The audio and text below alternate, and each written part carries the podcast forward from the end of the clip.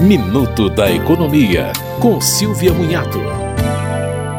Medida provisória editada pelo governo prorroga novamente os prazos das ações emergenciais adotadas na pandemia para os setores de turismo e cultura. Foi ampliado para 31 de dezembro deste ano o prazo para prestadores de serviços reembolsarem os consumidores por eventuais adiamentos e cancelamentos de serviços, reservas e eventos, como shows e espetáculos. O prazo, que vai até o final deste ano, vale para serviços cancelados até 31 de dezembro de 2021. Para cancelamentos feitos este ano, o prazo vai até o final de 2023.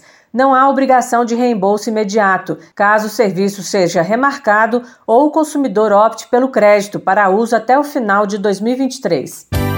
Você ouviu Minuto da Economia, com Silvia Munhato.